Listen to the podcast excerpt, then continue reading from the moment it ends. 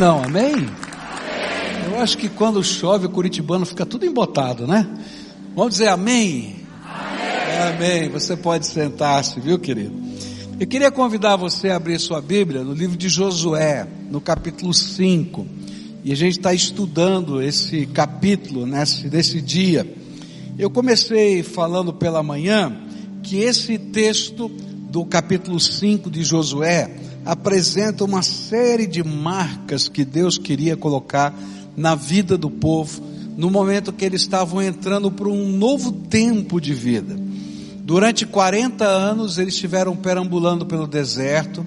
Durante 40 anos eles moravam em tendas, numa comunidade, um do ladinho do outro, um do ladinho do outro, ali naquela comunidade, tá? E ah, eles estavam sendo guiados por um profeta e de repente eles iam chegar na terra prometida por Deus. E nessa terra prometida por Deus eles iam morar em cidades que eles não tinham construído, eles iam administrar fazendas que eles não tinham formado, eles estariam espalhados por um grande território e não mais todo mundo vivendo junto. E Deus queria que nesse período de transição algumas marcas ficassem muito é, claras na mente desse povo e não somente na mente, mas algumas eram até físicas. E a gente estudou hoje pela manhã duas dessas marcas. A primeira marca que estudamos pela manhã é só haja quando Deus mandar. E tinha a ver com, com aquele momento em que a nuvem que cobria aquele povo no deserto não ia aparecer mais. E então eles tinham que entender que mesmo que a nuvem não estivesse ali, eles tinham que buscar a vontade de Deus para cada passo que fossem dar. E essa foi a primeira marca que estudamos hoje pela manhã. A segunda marca era a marca da aliança. Essa marca da aliança tinha a ver com algo que tinha cessado durante os 40 anos no deserto. Durante os 40 anos no deserto, toda criança que nasceu no deserto não tinha sido circuncidada.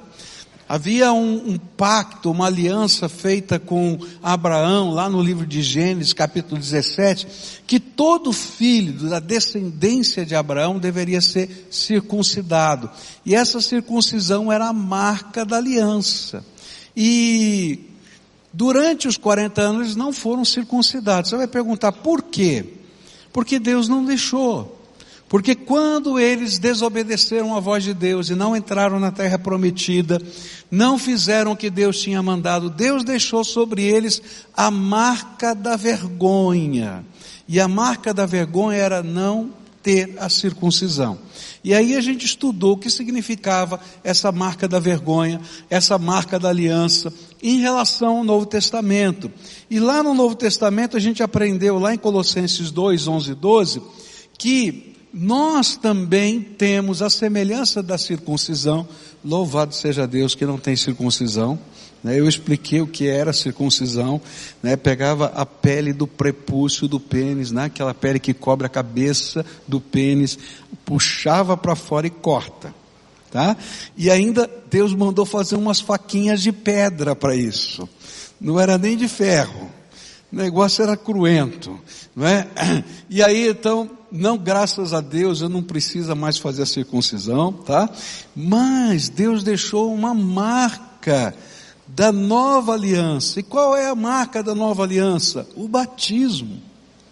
Então, quando a gente aceita Jesus como Senhor e Salvador, Deus tira de sobre nós o estigma da vergonha, assim como tirou naquele tempo, e coloca sobre nós a marca da nova aliança que a gente tem com o Pai, em Cristo Jesus, o nosso Salvador. E aí então eu digo assim, que quem recebe Jesus como Senhor e Salvador, precisa pedir o seu batismo. Por quê? porque ela é a marca da aliança que você está fazendo. Ainda que o batismo não seja elemento salvador, ele, o retardar do batismo representa o retardar de algumas bênçãos, porque isso tem a ver com um comprometimento, com uma identificação com o Senhor Jesus, com a marca do nosso orgulho. Mas agora, eu quero falar sobre uma terceira marca que se encontra no capítulo 5 de Josué. E vai aparecer no versículo 10. E a Bíblia diz assim: Enquanto os filhos de Israel estavam acampados em Gilgal, celebraram a Páscoa no dia 14 do mês à tarde, nas campinas de Jericó. E a terceira marca que o Senhor deixou foi uma celebração de comunhão revelada na Páscoa judaica. Segundo o rito instalado por Moisés, no dia em que o Senhor retirou poderosamente o povo de Israel do Egito, eles deveriam fazer algumas coisas. Como é que Moisés disse naquela noite em que o anjo da morte passou lá no Egito e foi instituída a Páscoa, tá? O que que eles tinham que fazer? Eles tinham que matar um cordeiro, pegar o sangue desse cordeiro e marcar o umbral da porta da casa onde eles estavam. E todos deveriam ficar dentro da casa. E lá na casa, eles tinham que fazer uma cerimônia, um jantar, uma ceia. E nesse jantar, eles comeriam aquele cordeiro, tá? E se o cordeiro fosse grande demais, tinha que chamar outras pessoas, porque não podia sobrar nada do cordeiro para o dia seguinte. Então estava lá.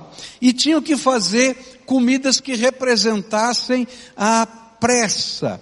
Então o pão tinha que ser sem fermento. Você tem que lembrar que para fazer pão, né, com fermento naquele tempo, se pegava um pouco de massa fermentada, se juntava à massa nova e esperava toda a massa levedar. Então aquilo dobrava de tamanho, você partia, deixava mais um pouco, dobrava a segunda vez de tamanho e depois se fazia o pão. Mas como eles estavam com pressa, o que, que eles fizeram? Tiraram todo o fermento e assaram a massa sem fermento, ou seja, virou, o pão virou um biscoito de água e sal. Imagina como, como seria mais ou menos isso. Uma bolacha grande de água e sal. Não era como um pão que a gente sabe que tem maciez, né? E representava a pressa, podia fazer logo. E as verduras eram amargas. Você fica pensando, mas que raio de verdura amarga? Porque não podia ser cozida. E então você tinha que comer ela crua. E representava né, um sabor amargo. E essa ideia era não somente a pressa, mas que eles estavam deixando o amargor da, da escravidão para entrar numa nova vida, num tempo novo que Deus estava preparando de libertação. E isso deveria acontecer enquanto os filhos perguntavam aos seus pais. E Moisés disse assim: Olha, toda vez que você repetir esse, essa cerimônia, você, seus filhos têm que perguntar: Papai, mamãe, por que, que a gente está comendo o pão sem fermento? Por que, que a gente está comendo essa verdura amarga? Deus é sábio, né? Colocou verdura amarga para a criança comer né? Porque ela ia perguntar, por que que eu tenho que comer a verdura amarga? E aí o pai tinha que contar a história. A história da salvação deles. A história da libertação. E naquela noite o anjo do Senhor passou e em todas as casas em que não tinha o sangue pintado na porta, morreram os primogênitos não somente dos homens, mas dos animais, todos eles.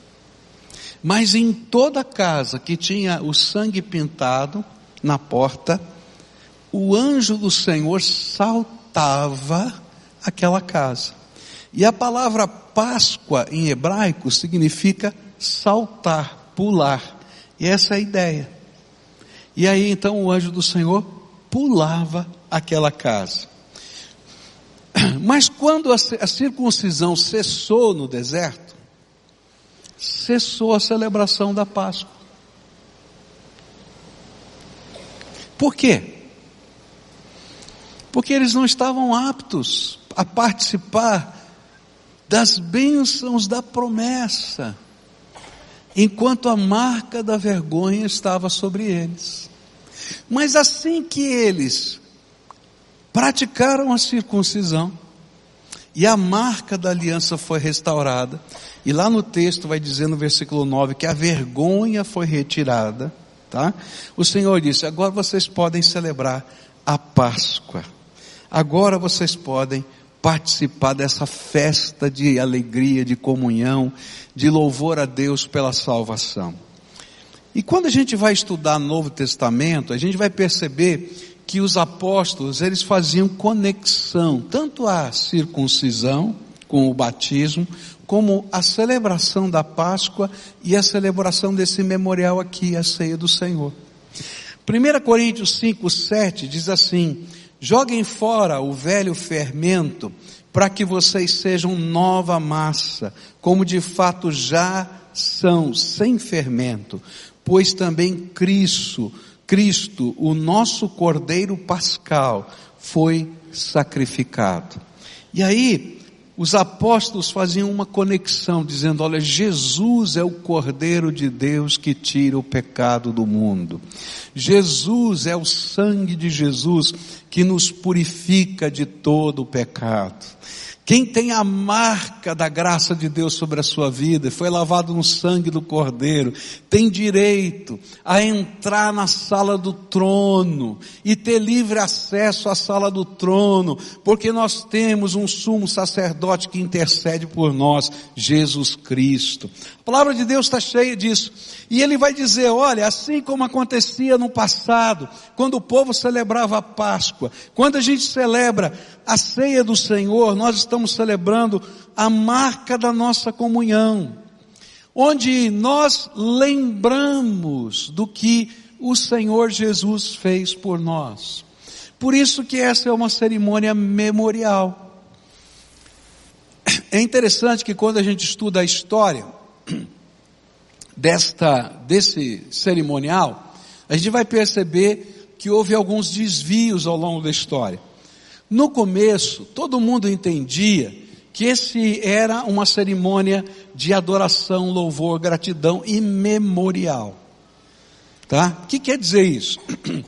Quando se pegava os elementos, e Jesus foi quem instituiu esse cerimonial, ele estava sentado à mesa junto com os seus discípulos, pegou um pedaço de pão sem fermento, porque era a celebração da Páscoa dos judeus. Veja a conexão. Ele parte um pedacinho e diz assim: Isto é o meu corpo que é dado por vós. Ora, fica claro na cabeça de todo mundo que estava lá que aquilo era uma metáfora. Olha, esse pedacinho do pão é parecido, representa ilustra o meu corpo. Depois ele pegou o cálice de vinho, o cálice que ele tomava, diferente do que a gente faz por questões higiênicas, não é? Era um único cálice, o cálice que Jesus tinha à mesa, e ele pegou o cálice e disse assim: Isto aqui é o meu sangue que é vertido por vós. Todo mundo sabia que era uma metáfora. E ele passou o cálice, cada um tomou um golinho daquele cálice e voltou para a mão dele. E ele diz assim: Olha, eu não vou participar mais dessa cerimônia até o dia em que eu voltar e eu celebrar com vocês outra vez as bodas do Cordeiro. E aí vai haver uma festa, agora não mais memorial, mas uma festa de celebração da vitória. E o Senhor vai reunir todo o povo, todos aqueles vivos, mortos, que, aqueles que foram ressuscitados em Cristo Jesus, aqueles que foram simplesmente arrebatados, estarão naquela mesa. E nós vamos celebrar juntos uma festa que, é dita chamada de casamento do cordeiro com a sua noiva, que é a igreja. E nós vamos estar lá e dizer, olha, eu vou, não vou participar, mas vocês vão participar até que eu venha. Foi isso que Jesus ensinou. Em memória de mim. Bom, lembra como era a Páscoa dos judeus? A criança perguntava para o pai: Papai, que significa esse pãozinho, que significa esse cálice? É interessante como as crianças ficam assim, é, desejosas de participar. Eu não sei se você tem filhos pequenos, mas eu me lembro quando eu era garota e quando os meus filhos eram pequenos, e a gente dizia assim, olha, essa é uma cerimônia que só pode ser, só pode participar quem já foi batizado. E aí então ele dizia assim, mas papai, eu não posso comer um pãozinho, eu não posso beber o cálice, na hora da cerimônia não pode. E então quando terminava o culto, não é? A gente ia lá e pedia para o diácono. Eu era cara de pau, eu pedia para o diácono, me dá um pãozinho desse. Aí ele me dava, tinha terminado a cerimônia, porque o simbolismo daquela cerimônia tinha parado. E eu pedia, me dá um pouquinho do suco de uva. Aí ele abria a tampa e eu mandava a bala. Tudo que sobrou, eu mandava a bala, né? E aí começou a juntar criança no final do culto. Mas é interessante porque as crianças têm essa, essa característica. E o que o Senhor queria é que a gente pudesse dizer, olha, um dia Jesus morreu por mim na cruz do Calvário. E essa é uma marca. Uma marca de que eu posso ter comunhão com Ele que o céu está aberto, que as minhas orações podem ser respondidas, que os meus pecados podem ser perdoados. E a gente passa de uma geração para outra, essa verdade da graça de Deus. Mas eu falei para você que ao longo do tempo, essa liturgia mudou de significado. E houve uma série de questões. Lá no século X, dentro da, da visão cristã, o significado passou a ser um significado místico. E aí começaram a entender que Jesus morria de novo toda vez que você celebrava a ceia. E esse era chamado do sacrifício da missa. Isso só aconteceu na história da doutrina cristã no século X. E aí, já que era o sacrifício da missa, então começou a dizer: olha, o pão, na hora que ele é consagrado, e o vinho, na hora que ele é consagrado, ele deixa de ser pão e vinho e passa a ser o verdadeiro corpo de Jesus e o verdadeiro sangue de Jesus. E há uma bênção que se transmite quando você come esse, e bebe desse pão e desse vinho. Só que não era isso que Jesus ensinou, não é? Essa, esse aspecto místico que está aqui colocado, que só apareceu no século X, na verdade ele é um aspecto espiritual. Não é o pão, o pão é pão, o vinho é vinho, tá? Mas o que tem aqui é uma metáfora. Jesus morreu e ressuscitou para minha salvação. E onde está a bênção? A bênção está na minha comunhão com Cristo Jesus. E sabe, queridos, a comunhão não se dá porque eu como ou bebo, mas porque Jesus mora no meu coração. E é por isso que a gente só pode participar desse memorial se de fato a marca da aliança já está conosco. Assim como aconteceu com eles. Durante 40 anos eles também não participaram da Páscoa. Só quando a marca da aliança estava sobre eles, que hoje é o nosso batismo, não é? A gente pode então voltar a participar de um símbolo de comunhão, porque a comunhão está completa. Todos os valores que o Senhor queria da nossa comunhão espiritual foram concretizados na nossa vida. Qual é a grande lição que a gente tem aqui? O que é que o Senhor está colocando para a gente? É aquilo que o apóstolo Paulo vai ensinar em 1 Coríntios 5, 7 e 8. Joguem fora o velho fermento, para que vocês sejam nova massa, como de fato já são sem fermento, pois também Cristo, nosso Cordeiro Pascal, Pascal foi sacrificado. Por isso celebremos a festa, não com o velho fermento, nem com o fermento do mal e da maldade, mas com o pão sem fermento, o pão da sinceridade e da verdade. O que Paulo está dizendo é que quando a gente celebra esse memorial, é tempo de a gente fazer uma revisão de vida.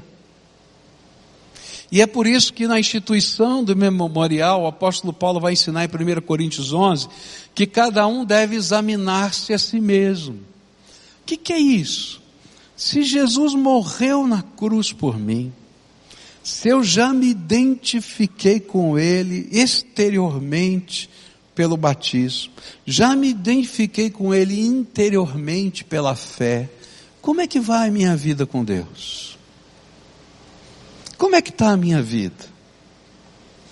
Havia uma parte da cerimônia da Páscoa que o judeu praticava, né, isso depois que eles entraram na terra prometida, e essa parte da cerimônia era a, a produção do pão sem fermento.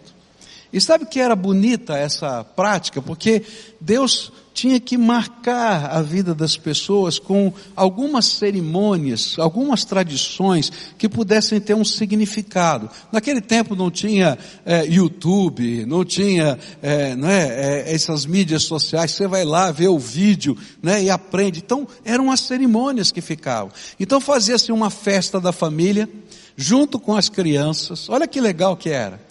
E tudo que era sujo tinha que ser tirado de casa. E então todo mundo começava a caçar fermento, caçar pão velho, caçar coisas que estavam, estivessem emboloradas, coisas que estivessem sujas, e tinham que tirar da sua casa. Então você imagina a confusão que era. Olha, hoje é o dia da festa do sem fermento todo mundo já se preparava. E eu acho que as famílias montavam algumas coisas para as crianças acharem. E aí eles tiravam e perguntavam: por que que a gente tem que fazer isso? É porque nós estamos nos preparando para celebrar a comunhão que nós temos com o Senhor. E nós temos que estar preparados em santidade. E a mesma coisa o Senhor disse para nós através dos apóstolos. Olha, examine-se a você mesmo. Olhe como é que vai o teu coração, como é que vai a tua alma. Se aquilo que você vive, Deus aprova. Se aquilo que você está praticando está de acordo com a vontade de Deus. Se não, não é hora de não tomar ou não comer, é hora de mudar. Porque o memorial é uma mensagem alegórica que está dizendo para a gente: olha, a comunhão com Jesus vale mais vale mais do que qualquer outra coisa. Se Jesus não for o primeiro na sua vida, ele não tem lugar. Primeiro em tudo. Especialmente naquilo que se refere à nossa comunhão, à nossa intimidade com Ele. Então, a marca que ficou aqui clara para a gente tem a ver com essa marca da comunhão. E como é que a gente se prepara? Primeira coisa que a gente precisa é de conversão, depois do batismo. Se você já é batizado, fazer uma revisão de vida a cada momento desse, fazer as suas entregas e depois celebrar pela fé a graça de um Deus todo-poderoso que nos ama. Que coisa linda, não é? Cada vez que a gente participa desse memorial, não é o pãozinho nem o vinho que nos abençoa, é o Cristo vivo que anda entre nós e que toca o nosso coração, que nos toca outra vez pela sua graça. Bom, para a gente concluir esse capítulo, tem mais uma bênção aqui que vai aparecer nos versículos 11 e 12, é uma marca do Senhor. E diz assim: No dia seguinte à Páscoa, comeram do fruto da terra, e nesse mesmo dia comeram pães sem fermento, cereais tostados. E um dia depois de terem comido do produto da terra, o maná cessou, e os filhos de Israel não mais o tiveram, mas naquele ano comeram do que foi colhido na terra de Canaã. A quarta marca do novo tempo foi algo extraordinário que aconteceu.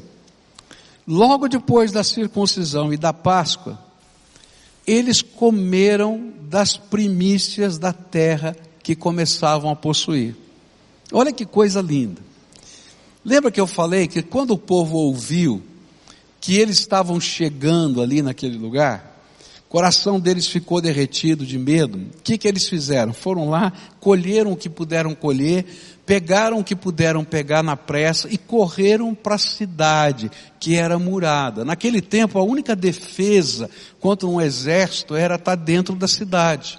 Então, eles pegaram o que puderam pegar, mas tinham que se esconder na cidade. E certamente, Eles fizeram isso muito rápido, porque os espiões chegaram avisando: olha, o povo já atravessou, Israel está do nosso lado, a guerra vai começar, saiam, vão para a cidade, vão para a cidade. Você imagina se estivesse acontecendo isso? É como se alguém estivesse gritando lá no seu apartamento: está pegando fogo, está pegando fogo, sai correndo, sai com o que dá para sair. Não é assim que a gente faz? Tá, a guerra está chegando, eles estão aqui a um quilômetro, estão aqui a cinco quilômetros. É isso que estava acontecendo. E eles então pegaram o que puderam e foram para a cidade. E aí o povo começou, o povo de Israel começou a andar por aqueles terrenos e que descobriu? A colheita.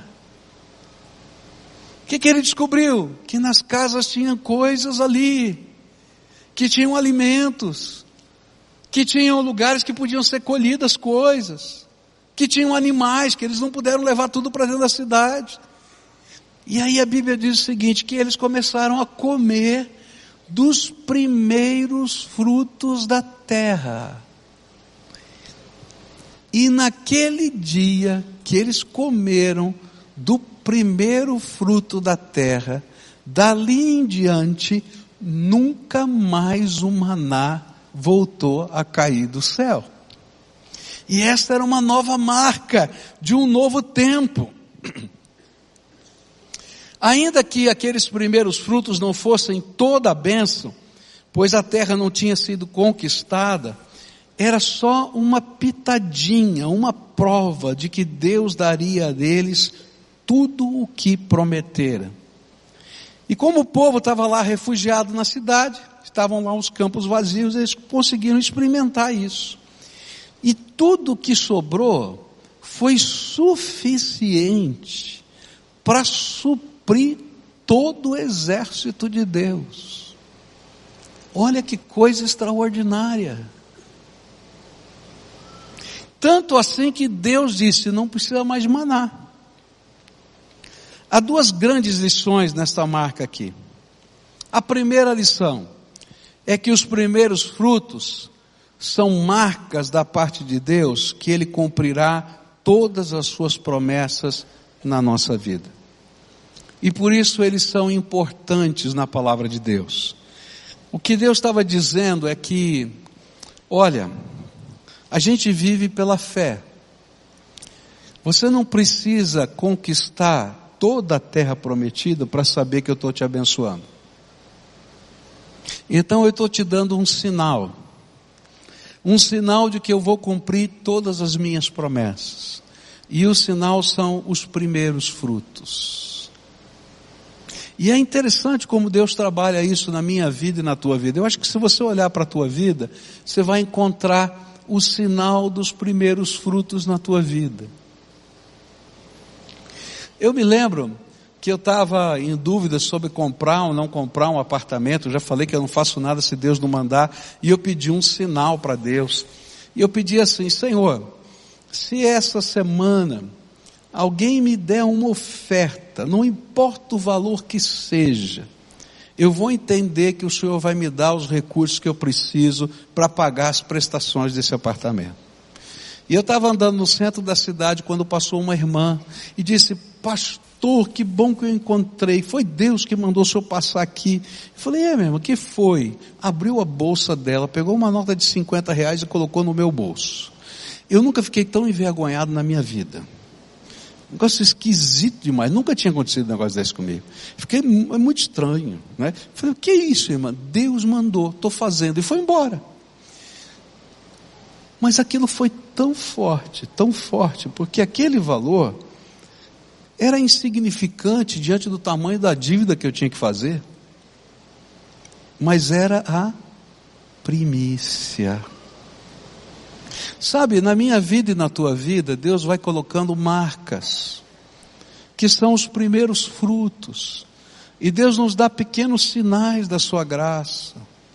Eu estou falando de coisas financeiras, mas existem tantas áreas da vida que Deus vai trabalhando no coração da gente e vai dizendo: olha, lembra da promessa que eu fiz para você? Eu estou te dando um pequeno sinal. E é tão interessante porque o povo de Deus, quando caminha por fé, ele aprende a celebrar as pequenas vitórias. Porque quando a gente caminha por fé, cada pequena vitória representa Deus dizendo: Não me esqueci da grande promessa. Pode continuar andando, pode continuar andando. Eis que sou contigo, estou contigo, por onde quer que andares. Era isso que Deus estava dizendo. E Deus estava dizendo assim: Olha, a sobra do campo foi suficiente para suprir vocês. E essa foi a primeira lição. As primícias de Deus são sinais de que Ele vai cumprir toda a promessa. Segunda lição que eu queria deixar com você tem a ver com o maná que cessa. É tremendo isso, não é? Ele diz assim: que o maná cessou. E nesse maná cessar, Deus estava dizendo uma coisa muito séria para aquele povo. Agora não tem volta. Não tem volta. Se você não marchar na direção da bênção, não vai sobrar nada, porque esse fruto do campo vai acabar. E você vai ter que tomar a cidade, você vai ter que tomar as fazendas. Você tem que entrar na plenitude da minha bênção. E não adianta olhar para trás para o deserto, porque não sobrou nada no deserto, nem o maná. E lá sem o maná você não vive. E ele estava dizendo: agora conquistem aquilo que eu já dei para vocês. E uma das coisas que eu tenho aprendido em minha vida na jornada espiritual é que Deus nos retira da nossa zona de conforto porque nós temos a tendência de nos acomodarmos e fugir das batalhas e de ficar, fixar os nossos olhos nos gigantes e nas muralhas. E aí Deus diz assim, ó oh filho, o negócio é o seguinte, não adianta olhar para gigante nem muralha não. Você já experimentou do fruto da terra e não tem maná. Ou vai, ou vai, acabou. E na nossa vida espiritual é assim, queridos. Depois que a gente molha o pé na vontade de Deus, não dá para voltar para trás, não. Aquele que toma o arado e olha para trás vai perder a colheita. Ou vai virar estátua de sal no meio do caminho. Tem que marchar até o fim.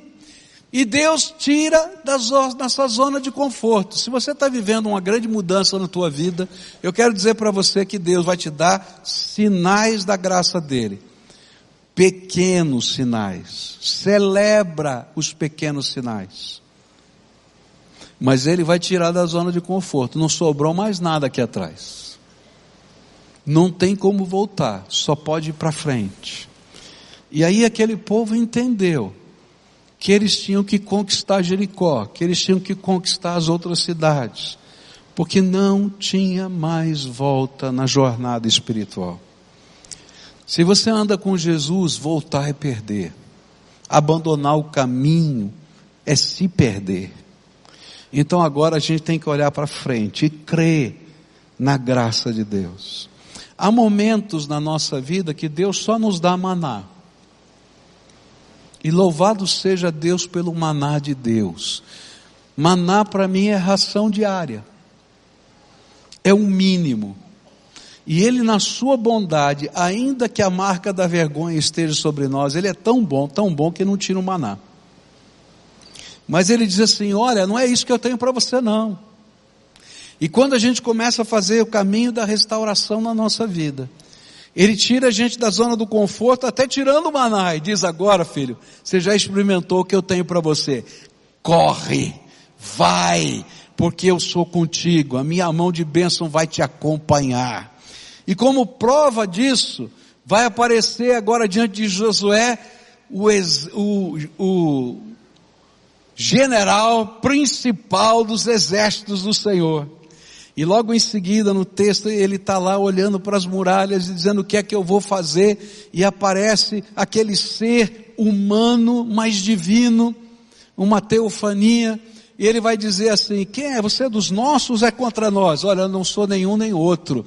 Eu sou o general, eu sou o comandante em chefe dos exércitos do Senhor. Ou seja, não sou eu que estou debaixo do seu comando, você é meu tenente, vem comigo, porque eu vou te explicar como é que vai ser a vitória. E queridos, é assim, a gente vai ter uma pequena prova, que é o fruto, o primeiro fruto, a primícia. Depois o Senhor nos tira da zona de conforto e depois Ele nos dá uma grande experiência, diz eu estou com você. E para isso Ele está dizendo, vai, eu vou estar com você, eu vou estar no comando. E aí a gente caminha por fé. Eu quero dizer para você que caminhar por fé, na minha vida, às vezes, é uma luta. Você vai dizer, pastor, você é pastor, vai falar isso. É verdade. Há áreas na minha vida que são muito fáceis de eu lidar com Deus. Eu não tenho problema de lidar com algumas áreas da minha vida. Que Deus fala, eu creio, eu já tenho tantas marcas de Deus nessas áreas que eu não estou nem aí. Mas tem algumas áreas da minha vida que eu tenho tanto medo. Eu não sei você, eu estou falando de mim. Eu tenho tanto medo. E aí Deus tem que fazer tudo isso comigo. Ele me dá um pequeno sinal. Gente, há pouco mais de um ano atrás, quando a gente começou a entrar no projeto da Cristolândia, e, eu vi o mover de Deus, eu estava morrendo de medo de entrar nesse negócio, porque dá trabalho, gente. Você pegar a gente da rua, não é? tratar esse pessoal, depois não, não somente tratar, mas sustentar, porque eles não têm dinheiro para pagar nada. Depois profissionalizar, depois fazer a ressocialização, manter um ano depois numa casa de apoio para que eles tenham onde morar e possam trabalhar. É muito caro, gente. E eu falei, é muita dor de cabeça, eu estou velho para isso. Mas aí Deus foi dando sinais. E um dia ele fez um negócio bem interessante. Ele mandou um irmão aqui na igreja, eu contei já a história de vários detalhes para vocês, mas o da primícia eu queria lembrar. Um dia que para mim foi a marca final, foi quando o Senhor mandou um homem aqui na igreja, esse homem entregou para o Michel, meu filho, uma oferta de 50 mil reais e disse assim, comecem a obra da Cristolândia. E aí eu falei, Senhor, mas eu não nem falei nada. O Senhor está fazendo alguma coisa. E aí, a gente começou, botou o pé, e daí não tem volta, querido. Não tem volta. E não adianta a gente querer fazer as coisas sem a vontade de Deus, mas quando Ele também fala e Ele se revela, tem que fazer, tem que andar. E a gente toma passos. E aí começaram os milagres de Deus. Não apenas nas primícias, mas em todos os detalhes. E esta semana passada, teve dois milagres que eu queria dizer para você. Quero comemorar com você. Primeiro milagre, nós abrimos a casa feminina. Foi inaugurada segunda-feira a casa feminina. Né? Louvado seja Deus.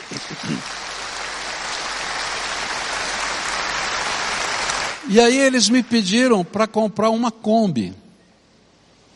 Para poder fazer o trabalho de busca ativa, de sair na rua para pegar as mulheres, para poder fazer os transportes para médico, para isso, para aquilo, enfim, tem um veículo de transporte ali. Bom, por que Kombi? Porque tem que ser um veículo de transporte e ele é o mais barato, mas você sabe que não fabrica mais. E olha só o que Deus faz. Manda uma pessoa dar uma oferta de 5 mil reais para comprar uma Kombi. Era a primícia. Aí aparece num leilão uma Kombi e aí o pastor me manda lá, olha, tem uma Kombi para vender no leilão. Eu falei, esses negócio de leilão, não sei. Aí pedi para um irmão aqui da igreja, o Paulo Groschowski, que entende disso aí, vai lá ver. Ele liga para mim dizendo, pastor, só tem que comprar. Achei uma Kombi, eu acho que é 2000 e sei lá quanto, 2013, 2014, alguma coisa, 2012, alguma coisa assim, com 30 mil quilômetros. Não tem um risco, não tem nada, está tudo funcionando. O senhor tem que comprar esse negócio. Quanto custa? 21 mil, 20 mil 700, que é o primeiro lance. Mas essa Kombi vai vender por 27 a 30 mil. E tinha quanto? Cinco. Bom, Já falei para você que quando Deus dá os sinais, o que, que a gente faz? Vai. Bom, já tinha 5 mil. E já tinha a Kombi. Mandei comprar. Da onde vai sair o dinheiro? Sei lá. Eu vou pedir domingo na igreja. É isso aí. Saiu a Kombi. Sabe por quanto?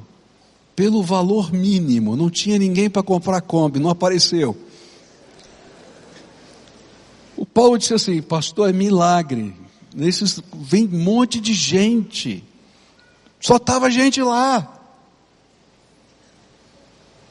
Compramos. Nesse domingo, pela manhã, às nove horas da manhã, no menor culto que a gente tem no domingo, eu falei que eu precisava de 15 mil para completar o valor da Kombi.